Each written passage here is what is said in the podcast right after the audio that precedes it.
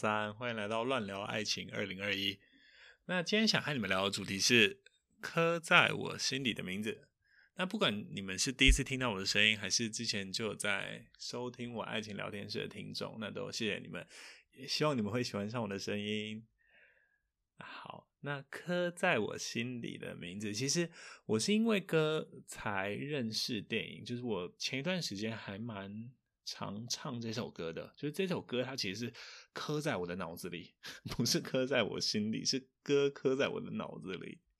就有趣的是，就是它的副歌的那个旋律就会一直在我脑子里出现，然后我忍不住就会想唱。它副歌的旋律是。刻在你心底的名字，你藏在风尘的位置。要不是这样，我怎么过一辈子？我住在想你的城市，握着飞向天空的钥匙。你继续翱翔，还有我为你坚持。刻在我心底的名字，忘记了时间这回事。既然决定爱上一次，就一辈子。希望让这世界停止，想念才不会变得奢侈。如果有下次，我会再爱一次。希望这首歌也可以刻在你的心底，或刻在你的脑子里，让这个副歌不停的出现在你的脑子里。哒哒哒哒哒哒哒哒。对，希望希望你也不停的想唱这首歌。好，那今天想和你们分享的故事，刻在你心底的名字。其实我并没有想要和你们聊说有没有一个刻在你心底的名字的那个女孩或男孩，或者是和你们分享刻在我心底的名字的那一个另一半。不是，今天想和你们聊聊的是男生同性恋和女生同性恋。我用我的角度啦，跟。跟你们说，就是我我认识这种类型的人的第一次，然后还有我受到的惊吓，然后还有第二次，我发现哦，有另一对，然后他跟我们说，他们跟我说了他的小故事，然后也是着实让我再震惊一次，然后我我用我的角度去和你们分享。那本身啊，其实我我觉得啦，我自己的个性并不是那种。嗯，男生同性恋会愿意找我当朋友的那种男生，因为我本身个性属于比较大辣辣，就是可能嗓门比较大，然后爱讲话，然后可能给在年轻的时候啦，给人家看起来就是我个性相对不稳重，所以我觉得他们不会找我当朋友。然后我自己啦是属于那种很色很色的男生，就是。很色的异男，对，反正就是他们，他们不会当我找我当朋友。我觉得，就是我可能偶尔啊会开女生啊黄色小花，我猜应该是吧。然后我偶尔啊也也，反正就是看到女生穿低胸，我可能会多看两眼，或者是嗯有短女生穿短裙要上摩托车，我可能心里还会哎呦一下。反正我就是很比较色的男生。我第一次接触到啊，就是这种男生同性恋，然后真的很深的了解，是一个我大学同学，他的化名叫大头。我那时候念辅大，然后他是我同班同学，然后我们都不太熟，真的就不熟，就我们不是属于同一群的人，我们偶尔会很少会一起出去唱歌，但我们真的真的就不熟。对我来说啦，我印象中的他就诶，唱歌阴柔阴柔的，就这样子而已。好，那那会让会让我们就是有深交，是因为我们刚好选到一堂通识课，然后那堂通识课在我们学校还蛮红的，叫认识原住民。它红跟很酷的地方在于，就是老师会叫你连续四五个礼拜不用去上课，但是你必须得跟他出去玩，他会带你去部落玩，然后玩个三天两夜，然后你一定得去，不然你那堂通识课就不会过，然后你必须付个几千块啊，然后就跟他一起出去玩这样子，然后选到那堂通识课的，就是我跟他，我们不是一起选啊，没有约好一起选，但我们刚好就选上。然后班上也只有我们两个上那堂通识课，所以理所当然的，就前三天前两天我们都玩在一起，然后就跟原住民喝酒聊天、拉迪赛，反正真的很开心。在那个时间的过程里面就好玩，真的好玩。我记得啊，在回程的路上，然后我真的是下意识，我无意识的问大头，然后问他说：“哎，大头，你喜欢的是男生吗？”印象中就是就是空气突然宁静，就是大头那个时候认真的问我说：“你是认真的想知道吗？”然后当下我才惊觉，哇哦！事件不对，就是我才有感觉说这件事情可能是真的，然后我就跟大头说：“是，我是真的想知道。”大头才跟我说：“是啊，他喜欢的是男生。”这个时候他才呃愿意跟我分享他喜欢的是男生这件事情。接着就是我就问了一些他喜欢男生的。嗯、呃，应该是说什么时候开始知道自己喜欢的是男生？他的家人知不知道他喜欢的是男生？然后他在喜欢男生的过程中有没有发生什么有趣的事情？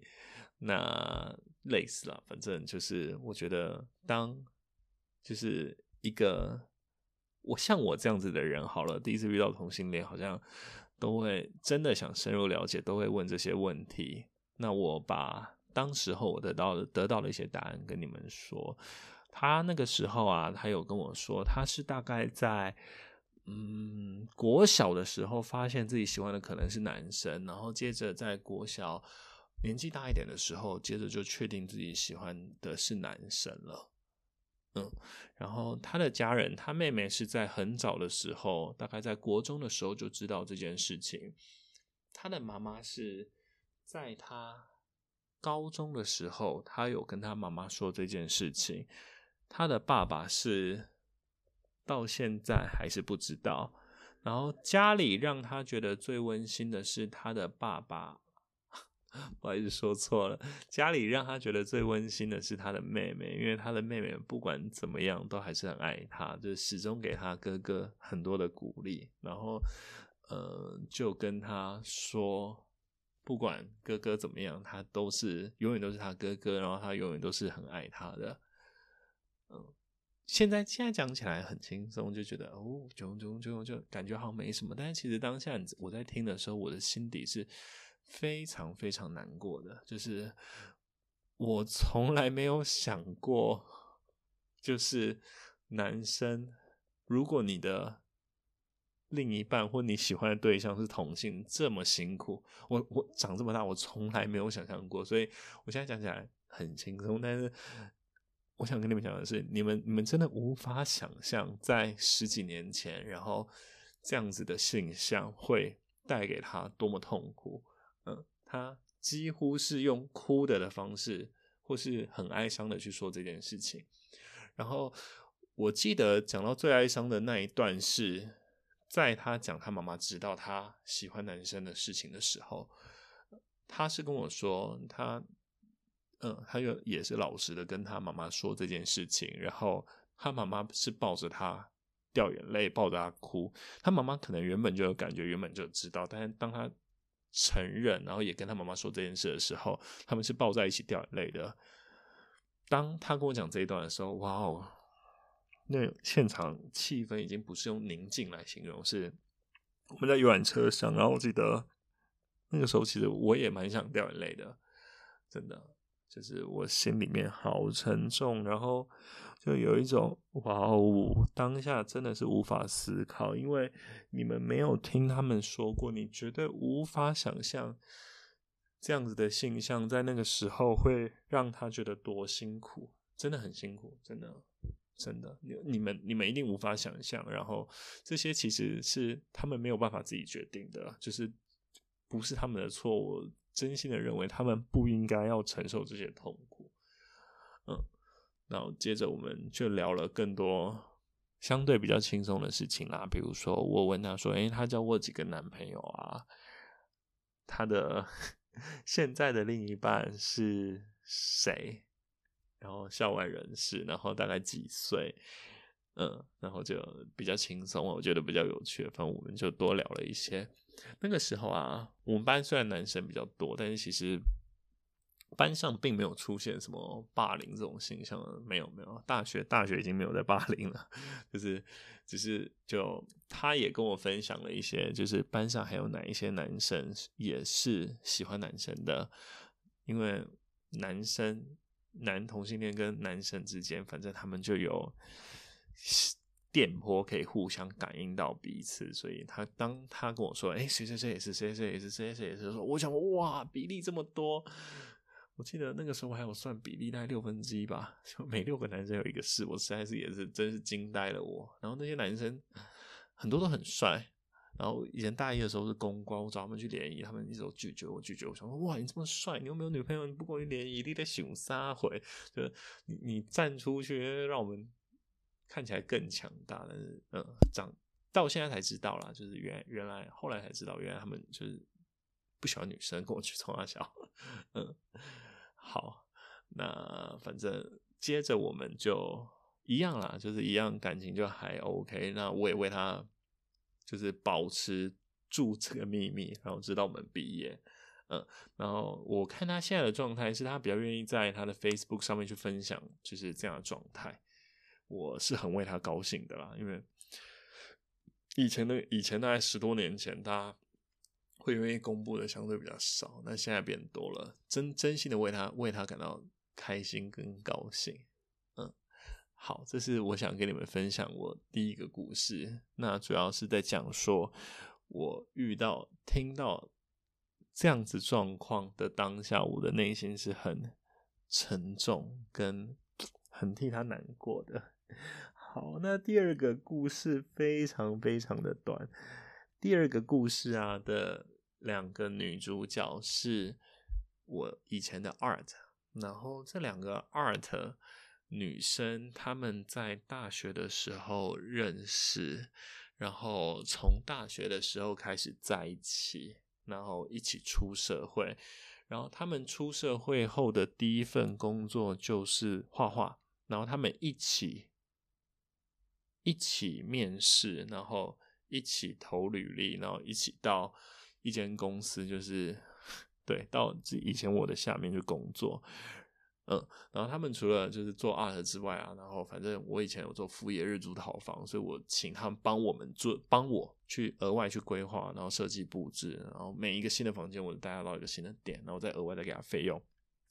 印象中，我有一次在跟他们聊天，就他们在帮我布置，然后我在跟他们聊天的过程，然后我有跟他们讲我前女友的故事，然后我在讲说以前以前有一集啦，在那个爱情聊天室里面，有人在讲说，就是呃，我我会躲在女生的家里面，然后睡觉，然后因为很喜欢她，然后那个时候我也翘家，然后其实对方的爸爸跟阿姨他们都不知道我是躲在他们家里的。嗯，然后那个时候啊，那个两个女生里面的那个，应该是说两个女生里面的其中一个，然后他就跟我说：“是耶，他也曾经做过这件事情，然后他也躲在谁谁谁的家里面，然后他就是因为真的很爱，然后所以就他也曾经做过这样子的事情。然后当下我才真的就好震惊，就是呃，我我我完全感受到。”呃，不管是男生女生、男生男生或女生女生，他们对爱并没有不一样，他们愿意对爱的付出跟那种，并没有比同异性少任何一点，并没有。我当下也是就哇哦，就是再再再一次震撼了我啦。这是这是第二个。那我们其实保有还是保保持很好的关系，就我们偶尔会出来唱歌，然后。两个里面，其中一个会喝很醉，然后其中另外一个就说啊，我就照顾他的角色，然后其中一个会唱歌，一个不会唱歌，反正然后一个很会完全，一个就不太会，然后嗯，就这样子，嗯，那最后一个是我和我老婆聊天的内容。我小朋友啊，我一个男生，现在两岁多。我记得有一天啊，我曾经问过我老婆，问过我老婆说：“哎，老婆，如果儿子长大以后喜欢的是男生，你会怎么样？”我老婆给我的回答是说：“嗯，因为其实这个现有科学根据啦，说这个是 基因，